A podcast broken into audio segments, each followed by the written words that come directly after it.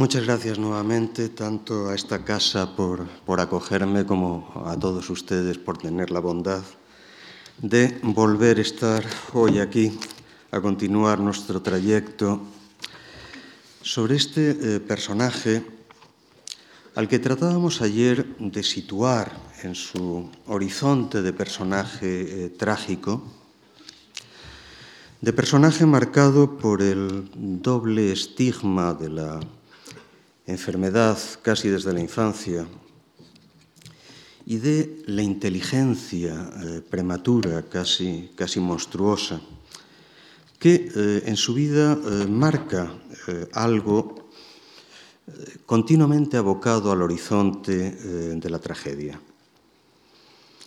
Desde 1623, su fecha de nacimiento, hasta su muerte en 1662, Pascal va a ser un pensador torturado, sencillamente un hombre torturado en todos los aspectos, un hombre trágico, pero un hombre trágico en el sentido más sobrio del término. La tragedia no tiene nada de melodramático.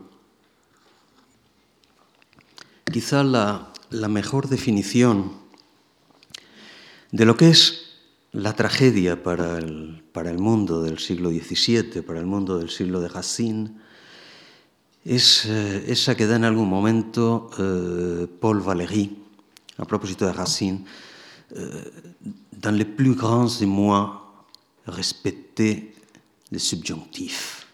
En las más grandes conmociones, respetar los subjuntivos. Es decir, jamás ceder a una sentimentalidad que entorpezca la expresión, lo cual en Pascal es sagrado. Todo aun lo más trágico, ha sido siempre visto por Pascal a través del filtro implacable de la matemática. Y ese filtro dota a la tragedia de sus elementos de intensidad probablemente más fuertes. Hemos visto a ese eh, jovencísimo matemático que elabora el extraordinario tratado de las cónicas cuando tiene apenas 17 años, al joven inventor de la máquina aritmética que construye el primer aparato de cálculo operativo entre los 20 y los 22 años, y hemos fechado también eh, su crisis completa en una noche de noviembre de 1654, cuando eh, apuesta al final de la anotación de esa noche por lo que él llama la renuncia total y dulce.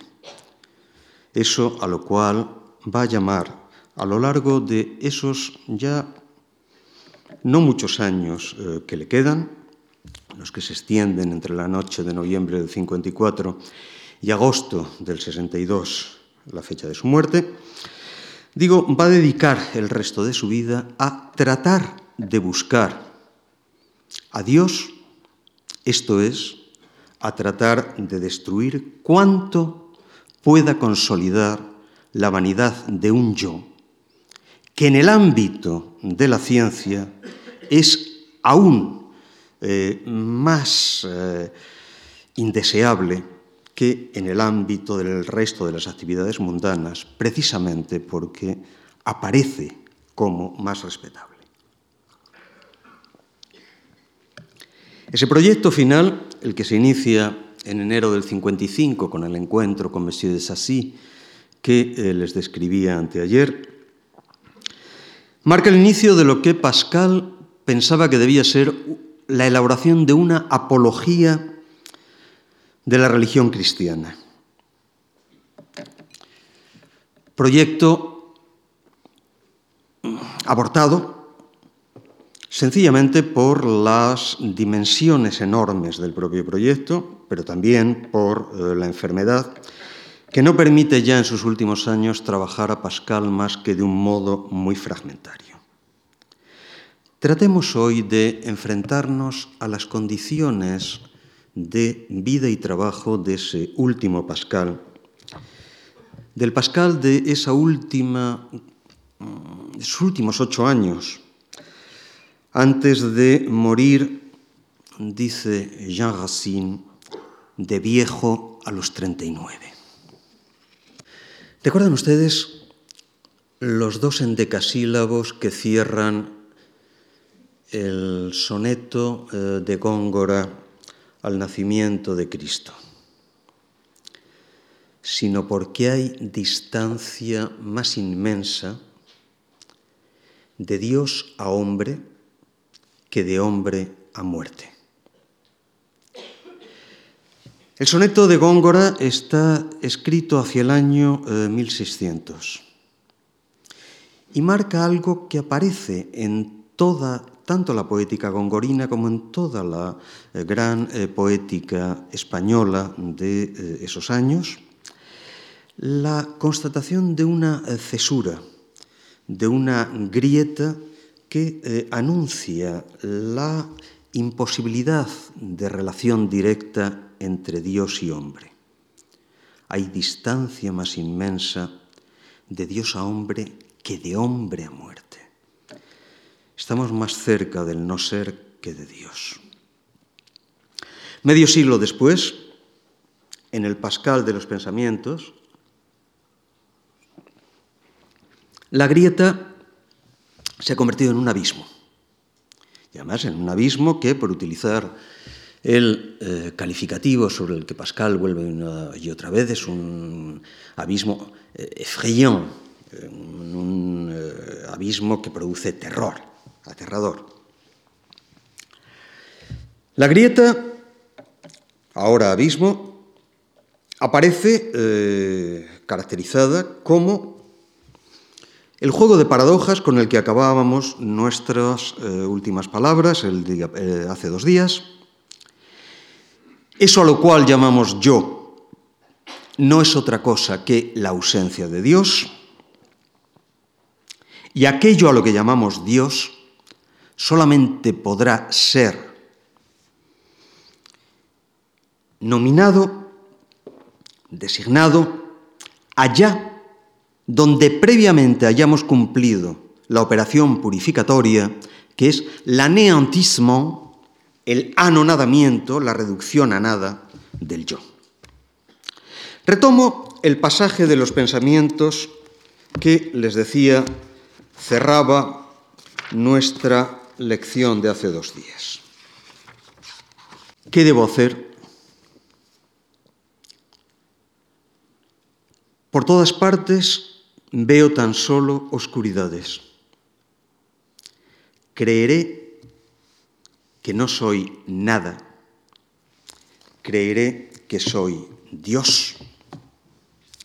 La paradoja irrebasable entre la nada de Dios y la nada de yo es la problemática que debería haber sido resuelta por la apología que Pascal nunca acabó, no es que nunca acabase de redactarla, que nunca llegó a redactar.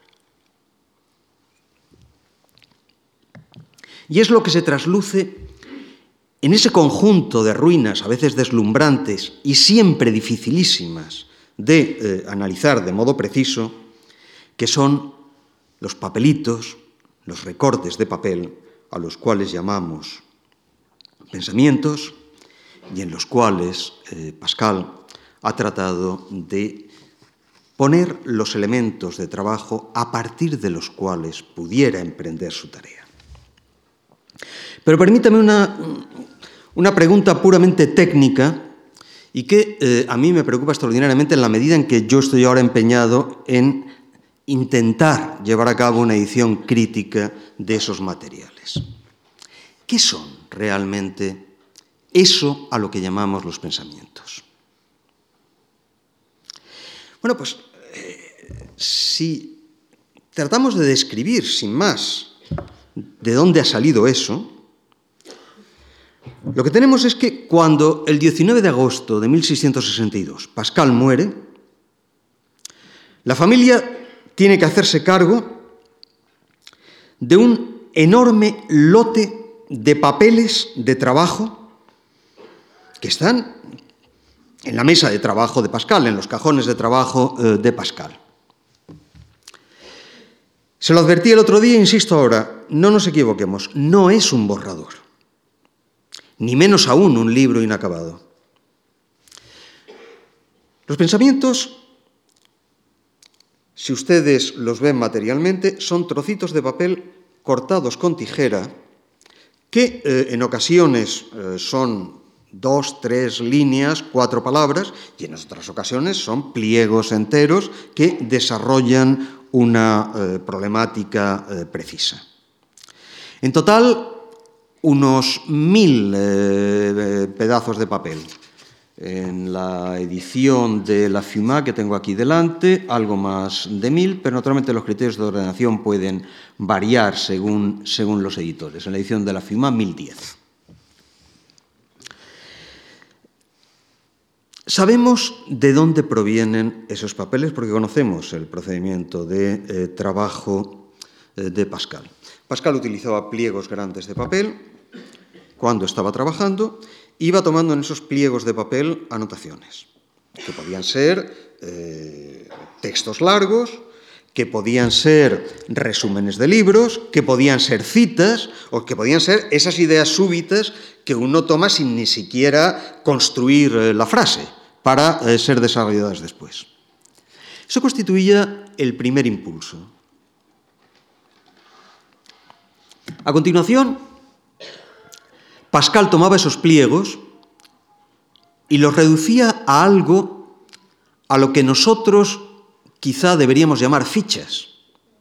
Ustedes imaginen un pliego en el que tienen anotaciones sobre eh, Dios, sobre la gracia, sobre la filosofía, en posiciones completamente eh, distintas y a veces casi ilegibles, eh, rellenando materialmente todo el espacio del pliego. Si ustedes, quieren hacer un uso preciso de eso, pueden hacer dos cosas. O bien hacer lo que yo hago aquí, es decir, pasarlo a eh, fichas específicas y a continuación ordenarlo, o si naturalmente, como es el caso eh, cuando Pascal trabaja y no existen las fichas como tales, lo que tiene usted que hacer es ir separando temáticamente cada uno de los problemas que aparecen en un mismo pliego, ir agrupándolos. La agrupación se produce por legajos, que eh, Pascal cose en diferentes ordenaciones. ¿Por qué sabemos que en diferentes ordenaciones? Pues porque a la muerte de Pascal tenemos una serie de legajos efectivamente cosidos, pero podemos apreciar cómo los agujeros que hay en otros puntos de los papeles no coinciden con los agujeros eh, en los cuales se ha efectuado el cosido, lo cual significa que esos papeles han sido utilizados para distintas agrupaciones. Nada que a nosotros nos debiera sonar raro, es lo que hacemos, es lo que hace un profesor cuando da clase, es decir, toma sus notas eh, en función de la problemática que va a desarrollar y las ordena del modo, del modo adecuado. Ahora bien, ¿qué se puede hacer con eso cuando el autor deja eso sin instrucciones precisas de en qué modo sea posible leerlo. Sin más, leerlo. Hay que rendir un par de homenajes completamente mayores a quienes han salvado esos textos, porque esos textos lo normal es que unos textos con esas características y en ese caos hubiesen desaparecido tras la muerte del autor. La familia de Pascal hizo algo extraordinario que indica hasta qué punto tenía la idea de tener algo importante delante.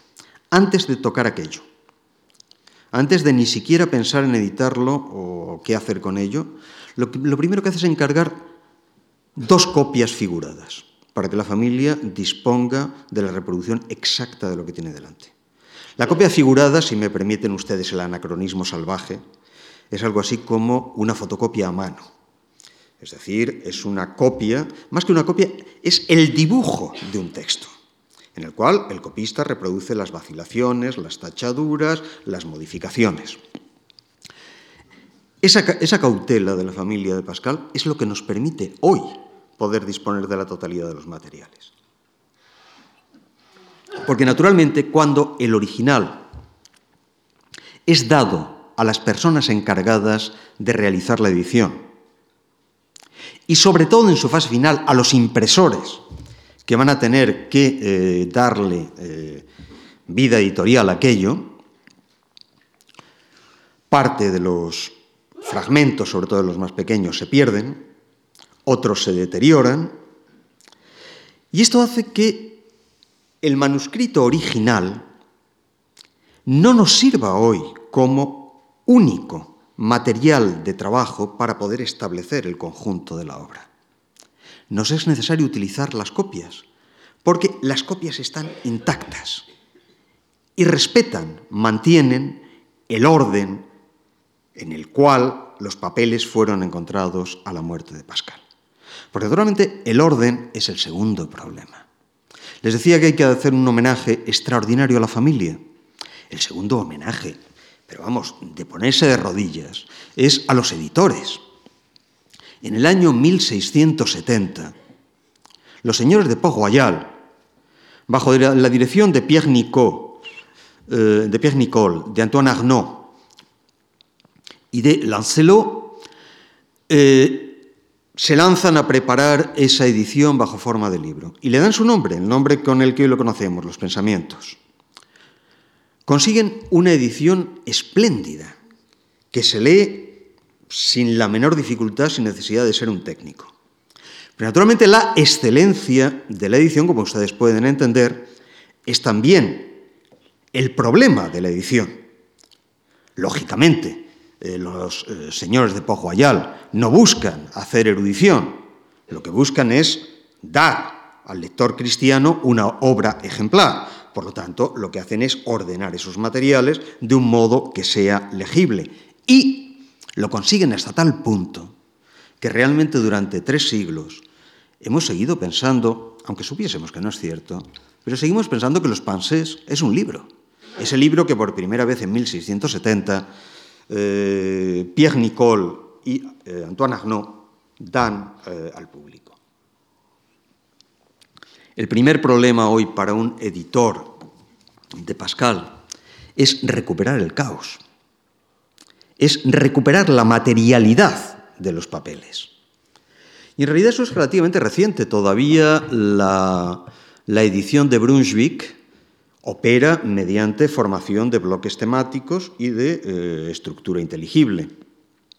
Solo a partir de la increíble edición de Zacarías Tourneur que eh, consigue transcribir tipográficamente las eh, posiciones eh, y casi las imágenes de los manuscritos, no empezamos a tomarnos en serio que hay que ir a la materialidad de eso y olvidarnos de que ha sido un libro y un libro importante durante tres siglos. Es lo que definitivamente conseguirá La Fuma en su edición del 51 eh, aun cuando naturalmente las ediciones posteriores han seguido jugando sobre modificaciones, porque no hay manera de acabar definitivamente con la ordenación de los pensamientos. Probablemente la primera cautela que deba tomar un editor de los pensamientos es una fuertísima humildad, la de saber que los criterios que él establezca durarán lo que duren, que normalmente serán muy poco, y tendrán que dar pie a nuevas ediciones y nuevas ediciones y nuevas ediciones.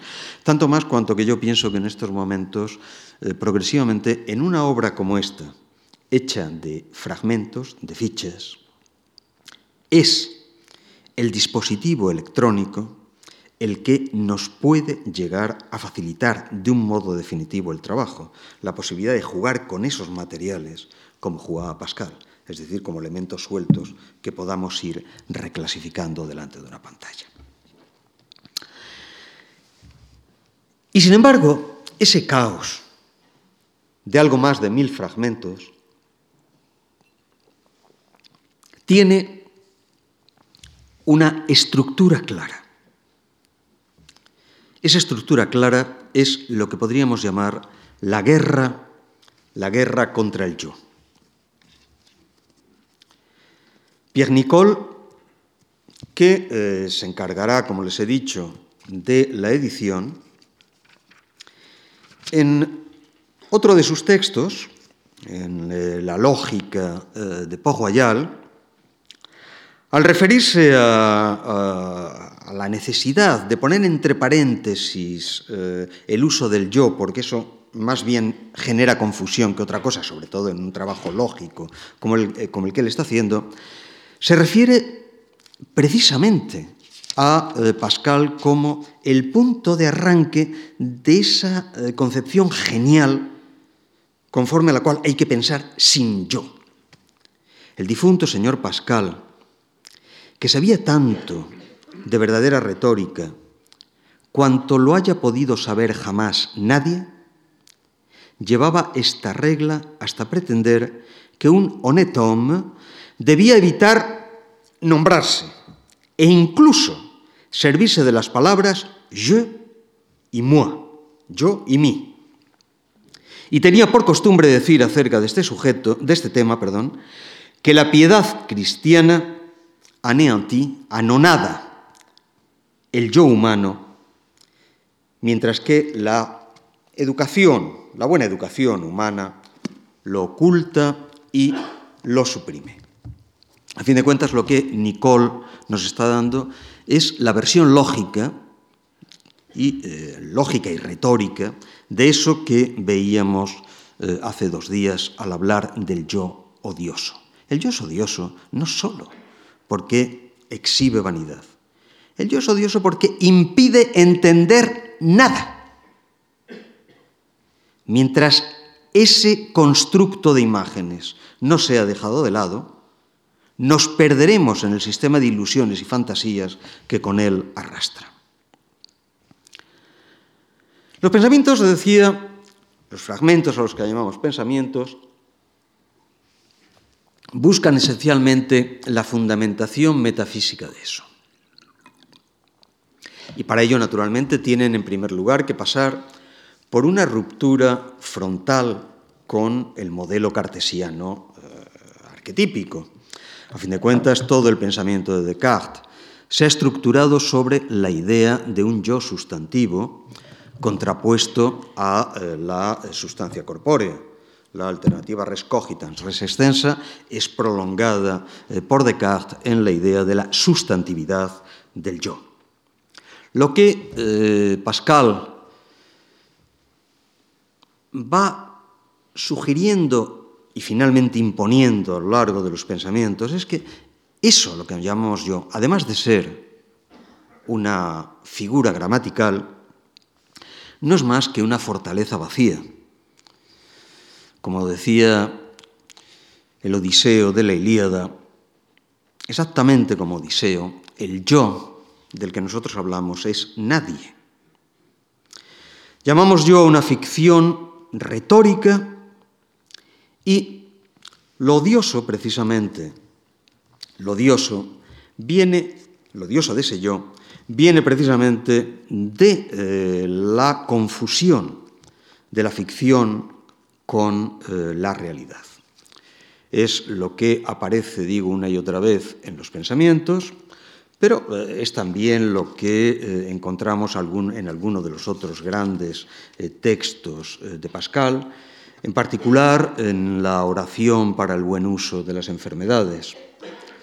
Texto precioso, a fin de cuentas, Pascal fue un hombre que pasó toda su vida enfermo. El escrito sobre la enfermedad es uno de los textos más hermosos literariamente que haya escrito Pascal.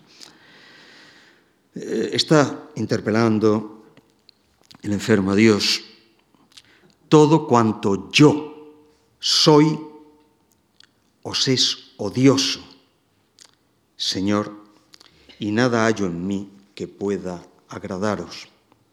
Nada sino eh, precisamente la posibilidad de salir de ese yo. La posibilidad, por lo tanto, de abrirse a través de la gracia hacia un universo de trascendencia en el cual el yo finito pierda su presencia eh, como tal. Es lo que los pensamientos formulan como una especie de versión pascaliana eh, del escándalo de la cruz, eh, es extraño, dice Pascal. A fin de cuentas, la única religión que se ha mantenido a través del tiempo es esta nuestra que mantiene lo más desagradable que se pueda mantener para eh, un humano, el decirle que su yo es nada. Ninguna religión más que la, que la nuestra ha enseñado que el hombre nace en pecado. Ninguna secta de filósofos lo ha dicho. Ninguna, por lo tanto, es verdadera la única secta que va, secta no tiene sentido valorativo en Pascal ni en, ningún pensador del 17, ¿eh? secta significa simplemente grupo. Eh, la única secta que va contra el sentido común y contra la naturaleza de los hombres, es decir, esta que se opone a, eh, la, dimensión impositiva del yo, es la única que ha subsistido permanentemente entre los hombres. Les decía antes que el sentido trágico, en, ese, en esa dimensión rigurosa que eh, Racine definirá en algún momento en el prólogo de su Fedra, diciendo que la tragedia no es estar en lo bueno o en lo malo, la tragedia está en la imposibilidad de tomar una decisión entre lo bueno y lo malo. Eh, la imposibilidad de trascender a un ámbito de sentido en el que lo concreto quede armónicamente eh, configurado. Ese sentido trágico que aparece en la voladura mm, pascaliana del yo es, les decía, el sentido de una tragedia lógica, fría, analítica. Eh, todos los pensamientos están eh, punteados por esa intuición eh, básica, Así, el 978 de la Fuma, la naturaleza del amor propio y de este yo humano es no amar más que a sí mismo y no considerarse más que a sí mismo, pero es una tarea perdida. ¿Por qué? Porque quiere ser grande, se ve pequeño, quiere ser feliz, se ve miserable, quiere ser perfecto y se ve lleno de imperfecciones. Quiere ser objeto de amor y estima de los hombres y ve que sus defectos no merecen más que su aversión y eh, su desprecio. Eh, esa situación de contradictoriedad en la cual el sentido del yo se pierde fuerza a, ¿cómo decir?, generar una máscara, generar un disfraz, crear la ilusión, la imagen ilusoria de que eh, más allá de esas contradicciones existiría eh, una eh, coherencia, este, esta incomodidad en la cual se encuentra el yo produce en él la más injusta y la más criminal pasión que sea posible imaginar, porque concibe un odio mortal contra esa verdad que le reprende y que le convence de sus defectos. Desearía anonadarla y no pudiendo destruirla en sí misma, la destruye en la medida en que puede en su conocimiento y en el de los otros, es decir, borrándola, poniendo eh, lo imaginario por encima de su desagrado. Es decir, que pone todo su esfuerzo en recubrir sus defectos, tanto a los demás como a sí mismo, y no puede soportar que se permita que sean visibles por nadie. Eso es a lo que el mismo pasaje llama una ilusión voluntaria o una ceguera voluntaria, que recuerda muchísimo, por cierto, como expresión a la que utilizó en el siglo anterior Etienne de la Boétie al hablar de servidumbre voluntaria, el empecinamiento en aquello que nos degrada, la necesidad en este caso de engañarse uno mismo ante eh, el terror del eh, vacío, pretender hacer aparecer, pretender que ese vacío no aparezca eh, como tal, que quede de algún modo disfrazado, que podamos eludir la angustia, porque realmente es la angustia de su presencia. ¿Cómo funciona eso? De un modo muy sencillo. Tomando la paradoja que indicábamos el otro día, el seré yo, nada seré eh, Dios, y construyendo la identidad del yo eh, a la manera de una figura de la divinidad inaccesible, es decir, construyendo como portador de sentido al propio sujeto que naturalmente carece de nada que pueda construirse como un sentido que solo en el absoluto se da. El pasaje 755 es eh, muy breve. Unusquisque sibi deum fingit. Cada cual se forja a sí mismo un Dios a su medida. Que es efectivamente la construcción del yo. El yo es esa especie de pequeño Dios que dotamos de, vete a saber qué misterioso sentido. Lo que pasa es, claro, eh, Pascal no se permite juegos con esto. E inmediatamente después del unus quis quis sibi un fingit, lo que viene es dos secas eh, palabras. Le dégoût, el asco. Esa eh, construcción del yo como prefiguración de un Dios dotado de sentido es el asco. Lo literalmente insoportable, no ya para un cristiano, sino sencillamente para alguien que se tome el esfuerzo eh, de pensar. Por eso, toda la eh, operación a la que Pascal se dedica en los pensamientos es tratar de apartar eso. Tratar, por el contrario, de acceder a un cierto eh, territorio de destrucción de subjetividad a partir del cual se, deje, se derribe la muralla que impide la intervención de Dios, en la cual la conversión se consuma como un anonadamiento. En el escrito sobre la conversión del, pecado es exactamente, del pecador es exactamente la metáfora que da Pascal. Eh, hay que derribar la fortaleza para que Dios eh, pueda entrar en ella. Quizá por eso por ese empeño en eh, volar todo el ámbito de eh, lo mundano que rige el trabajo de Pascal entre el 55 y el 62, digo, quizá por eso resulta tan difícil de entender, tan complejo, que el último trabajo de Pascal,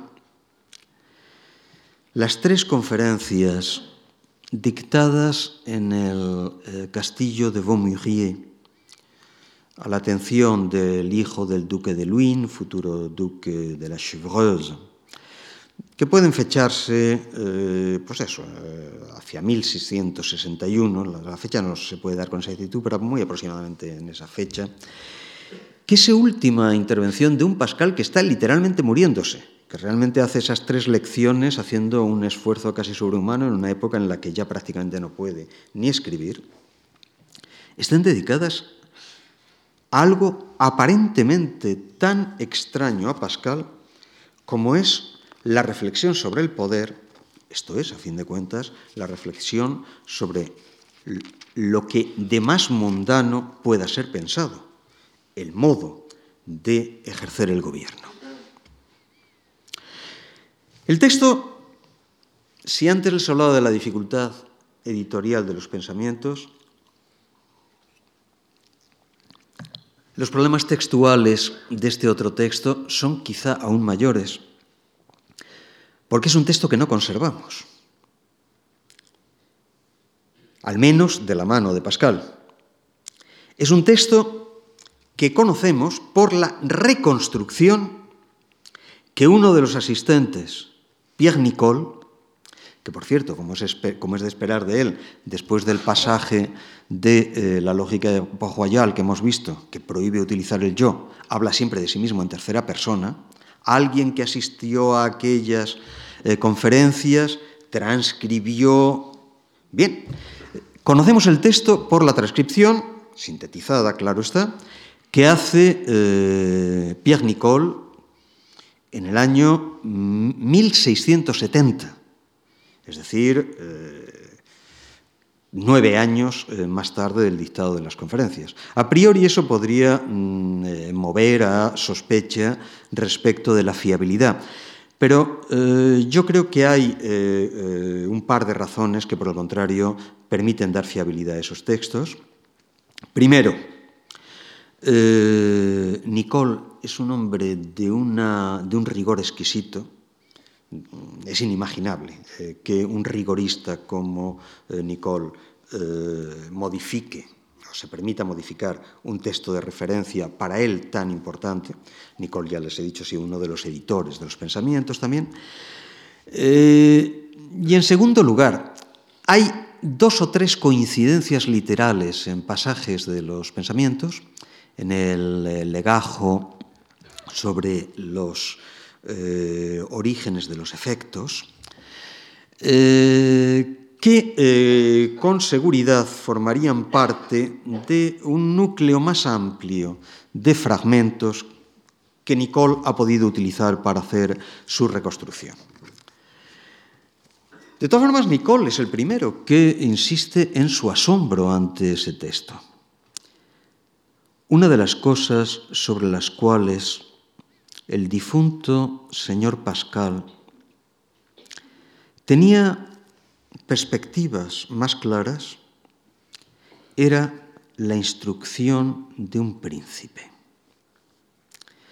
Con frecuencia le hemos oído decir que, nada que a nada desearía tanto contribuir eh, si le fuera posible y que sacrificaría voluntariamente, gustosamente su vida por una cosa tan importante. Y inmediatamente eh, Nicole anota que eso les produce a todos eh, un gran asombro, puesto que todos los que le han conocido se asombraron, eh, se han asombrado al no encontrar nada en los papeles que dejó, es decir, en los pensamientos cuya edición ha preparado Nicole, al no encontrar nada que se atuviese a esa materia. Cuando eh, Nicole edita dentro de un libro propio, dentro de eh, su eh, tratado sobre, sobre, el príncipe, el título más concreto es acerca de las condiciones de un príncipe cristiano, cuando digo Nicole recupera ese texto, eh, lo hace, él piensa, para mm, cubrir el vacío que tal vez por extravío de los papeles se haya producido, se ha producido en los materiales de los pensamientos. Permítame que echemos una ojeada rápida sobre esos tres discursos. El primer discurso se inicia con lo que Pascal llama una imagen. Imagen, figura, mm, artilugios y procedimientos retóricos son algo que Pascal ha considerado clave continuamente en los pensamientos para hablar de las cuestiones esenciales. Aquello a lo cual no se puede acceder por vía directa puede ser a veces designado por vía de figura y en el caso concretamente de la interpretación de la escritura, el Antiguo Testamento solo puede ser leído por vía de figura, es decir, mediante la desencriptación que supone la superposición del Nuevo Testamento. La imagen o figura que aquí recoge eh, Pascal es una imagen común a los escritores barrocos.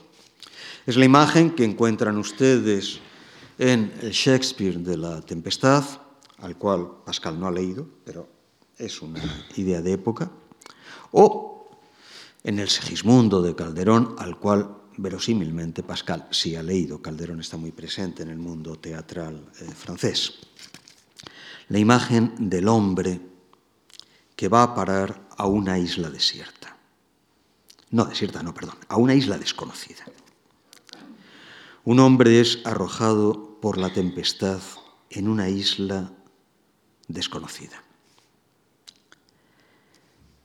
El hombre en cuestión aparece, ante todo para Pascal, como un portador de imagen.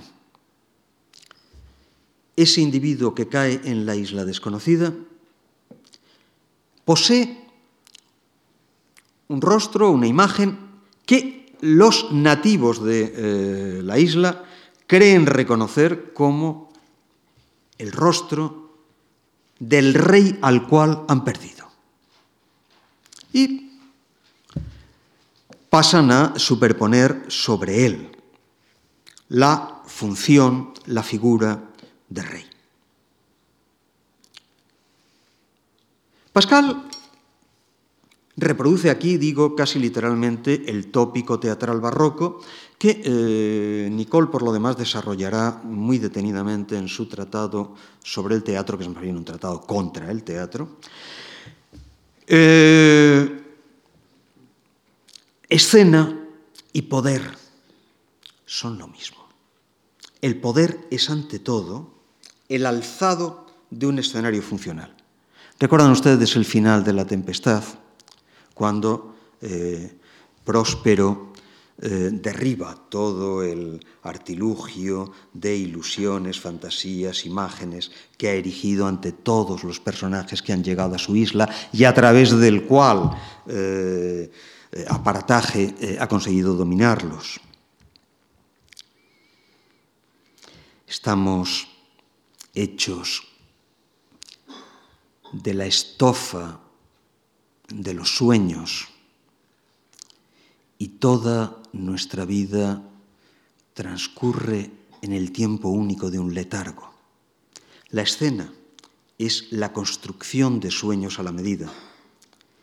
El poder es exactamente lo mismo, pero con una dimensión material en la cual se pone en juego la vida de todos los humanos. La idea de que la política es el gran teatro del mundo, les decía que viene del teatro y la literatura clásicos españoles, pero eh, naturalmente que en ellos, en esos clásicos españoles, lo que está retomándose es un viejo tema estoico. El modo en el que eh, Pascal describe el atenerse a los papeles establecidos en la escena, que define la condición humana, es casi idéntico al que utiliza Quevedo.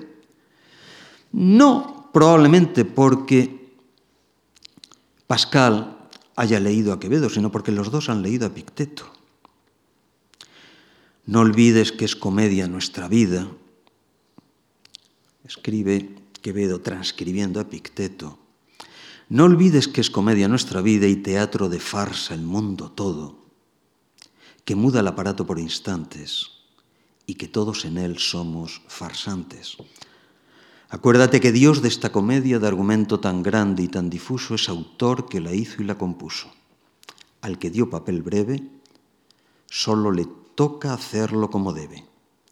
Y al que se le dio largo, solo el hacerlo bien dejó a su cargo sigue en la misma línea, eh, pero, eh, insisto, eh, lo que encuentran ustedes en el primero y, y, segundo discursos de Pascal, de los tres discursos, es exactamente esa idea, literalmente, la de que, dada la existencia de un papel hecho, que es lo único que concierne a la actividad humana, el actor debe ajustarse al papel, aun cuando sepa que no es más que un papel. Si al menos sabe eso, efectivamente estará ya en esa especie de segundo nivel del actor que de algún modo prefigura el conocidísimo texto de Diderot sobre la comedia, perdón, sobre eh, la paradoja del eh, actor. En este mundo la característica del sabio y también del rey, del falso rey de la isla, es poseer lo que Pascal llama un doble pensamiento, un pensamiento de detrás, un pensée d'arrière. es decir, el saber que lo que se está haciendo no es más que una ficción. Y sin embargo, y eso es quizás lo que más llama la atención en la lectura pascaliana, la certeza que aparece ya en los pensamientos, que aun siendo las leyes nada más que ficciones consensuadas, es necesario ajustarse a ellas para evitar sencillamente que todo el escenario se venga abajo y el coste sea extremadamente alto. Pensamientos 81 eh, en la numeración La Fima. No pudiendo hacer los hombres que sea fuerza obedecer a la justicia, se ha hecho que sea justo obedecer a la fuerza. No pudiendo fortificar la justicia, se ha justificado a la fuerza. 103. Y así, perdón, es justo que lo que es justo sea seguido, es necesario que lo que es más fuerte sea seguido, y así, no pudiendo hacer que lo que es justo fuera fuerte, se ha hecho que lo que es fuerte sea justo. Claro, lo que llama la atención en ese planteamiento del primer discurso es que estamos ante casi un discurso maquiaveliano. El discurso que naturalmente a Pascal le viene vía eh, Mitón fundamentalmente y, vía de la presencia del mundo libertino en la Francia del XVII. Eh, la eh, tesis conforme a la cual lo que llamamos justicia, lo que llamamos ley, no es más que la codificación de la fuerza y que una vez codificada, podemos perfectamente saber que eso no responde a nada, pero la lógica del mantenimiento de la reproducción de la existencia misma exige su continuidad. El segundo discurso va a tratar de introducir eh, matices. Eh, pero ¿qué sucede entonces? La arbitrariedad de un poder hecho de leyes que son estrictamente convencionales puede sobreponerse a la verdadera grandeza humana, la, intelectual, la del matemático, por ejemplo. Pascal da una respuesta muy de gran señor, espléndida. Eh, mire, son cosas tan absolutamente distintas que no se interfieren. Eh, a ver si encuentro el pasaje, porque es, es, es, es muy bonito. Vamos. Si vos sois duque honnête homme, os rendiré lo que debo a cada una de esas cualidades. No os negaré las ceremonias que merece vuestra calidad de duque, ni la estima que merece la de honnête homme. Pero, si tal señor, dice Pascal, es mejor matemático que yo, y yo estoy socialmente situado por delante de él, pasaré respetando la, convención por delante de él en el ámbito de las, los rituales y las liturgias de corte, pero lo consideraré infinitamente superior a mí mismo en el ámbito verdaderamente importante, el de la inteligencia. Hombre, es un eh, matiz respecto de la tesis anterior, esto es, de la eh, necesidad de atenerse a la convención de eh, grandeza pero es una tesis que tiene eh, sus problemas, porque naturalmente, ¿por qué definir la matemática, como ha hecho aquí Pascal, como una grandeza incuestionable, como una grandeza de naturaleza? y no una grandeza tan convencional como pueda ser la, del duque en cuestión a la que se hace referencia antes. En, eh, ¿cómo decir? en textos más privados, en textos entre matemáticos, eh, Pascal será mucho más escéptico respecto de esa grandeza.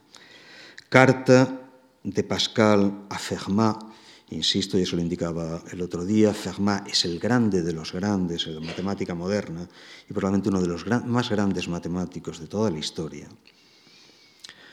Para hablaros francamente de la geometría, encuentro que es el más alto ejercicio del espíritu, pero al mismo tiempo la sé tan inútil que poco distingo entre un hombre que no es más que geómetra y otro que no sea más que un hábil artesano.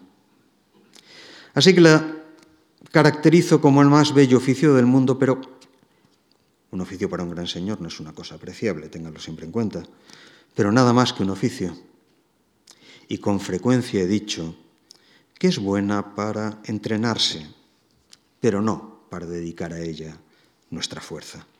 De tal modo que yo, y estoy seguro que vos, Fermat, sois de mi misma opinión, no daría dos pasos por un teorema matemático. Hombre, que Fermat no daría dos pasos por un teorema matemático lo sabemos bien, porque efectivamente la joya de la corona de la matemática moderna, lo que inadecuadamente hemos conocido, se suele, hemos solido designar como teorema de Fermat y que en sentido propio debe designarse como conjetura de Fermat, permaneció durante tres siglos como un enigma, sencillamente porque Fermat no se tomó la molestia de ir a la mesa del lado a coger un folio. Fermat eh, hacía sus teoremas en los márgenes de sus papeles de magistrado, entonces anota las bases del, del teorema y dice, he encontrado una solución rapidísima para esto, pero no tengo papel a mano. Tres siglos. Recuerdo perfectamente fue, yo creo, en los años 90 o final de los 80, cuando un matemático inglés, durante un congreso de matemáticos, empezó a llenar pizarras y pizarras y pizarras. Y de pronto sus compañeros, a partir de la sexta o séptima pizarra, empezaron a tener la sospecha de que iba a demostrar la conjetura de Fermat. Fermat no consideraba importante levantarse irse a, a la habitación de al lado a pedir un folio para tomar nota, nota de aquello. Volvamos a los discursos. El tercer discurso debería cerrar armónicamente ese conjunto de distinción de entre grandezas naturales, grandezas de convención, eh, estructura de leyes que, mm, como decir, formaliza las relaciones de fuerza. Todo muy bien, salvo que de pronto Pascal rompe la partida, interpela a su alumno,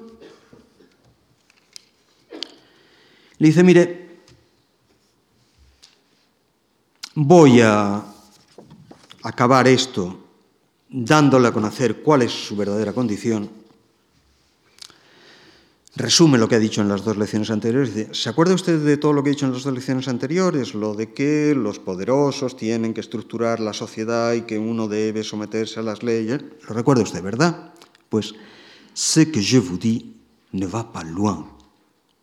Lo que le he enseñado no sirve para nada. Los dos discursos precedentes han sido una trampa retórica pero tan una trampa retórica como que lo que viene de inmediato es la conclusión de qué sucederá al gran señor que aplique, príncipe que aplique las normas de gobierno que Pascal acaba de dictarles. Lo que le digo no lleva a ninguna parte, lo que le he contado no lleva a ninguna parte, y si se atiene a ello, usted se condenará. Fantástica idea. Esbozar en dos lecciones las condiciones en las cuales debe operar un príncipe cristiano para decir, bien, ¿es usted ya un príncipe cristiano? Sí, pues está condenado. Y matizar y dónde es una condena honorable, porque hombre, hay condenas mucho peores, indudablemente, claro.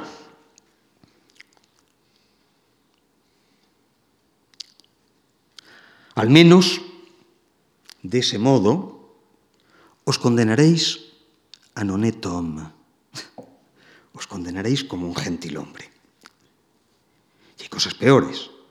Hay gentes que se condenan tan estúpidamente por avaricia, por brutalidad, por libertinaje, por violencia, por arrebato, por blasfemia. El medio que le he abierto, es decir, la elaboración de un príncipe justo, el medio que le he abierto es sin duda más honesto. Pero seamos serios, para un cristiano condenarse honestamente no tiene maldita la gracia. Pero en verdad sigue siendo una gran locura condenarse. Y es por ello por lo que usted no debe permanecer ahí. Usted debe despreciar la concupiscencia y su reino. Esto es, usted debe abandonar el mundo. Está hablándole a un duque, pero le podía hablar exactamente igual a un príncipe o a un rey.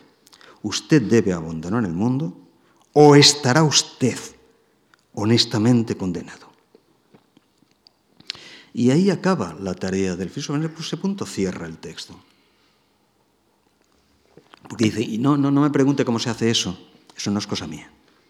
Eso es cosa de un maestro espiritual, los hay, yo no lo soy. Yo soy eso a lo que se llama un filósofo y en qué consiste la filosofía para Pascal. Fragmento 533, se moque de la filosofía c'est vraiment philosopher. Burlarse de la filosofía es el verdadero modo de filosofar. Lo que acaba de hacer Pascal en el terreno de la filosofía política es exactamente eso. Y eso responde naturalmente a la pregunta y el asombro de Nicole. Pero este hombre, ¿por qué ha querido en sus últimos meses hacer algo que no había hecho nunca, hablar de política? Pues mire usted, sencillamente para decirle que la política, el poder, el juego de los grandes, solo lleva a la condenación. Y que frente a ello, que frente a ello lo único sensato que podemos hacer es salir de la estúpida, del estúpido encubrimiento, de los estúpidos adornos en los cuales se mueve la vida mundana. A fin de cuentas, mire usted, nuestra realidad es la de que continuamente estamos poniendo adornos delante de un abismo para saltar alegremente hacia el abismo. Quite usted el adorno. Si quiere lanzarse al abismo, láncese con el abismo a la, vista. Pero a fin de cuentas, organizar el mundo de los hombres Pascal, eh, perdón, eh, eh, Platón y Aristóteles hacían eso, dice, dice, dice Pascal, pero era una broma, es como si estuvieran tratando de administrar un manicomio, dice. La realidad del mundo de los hombres es esta otra. L 434,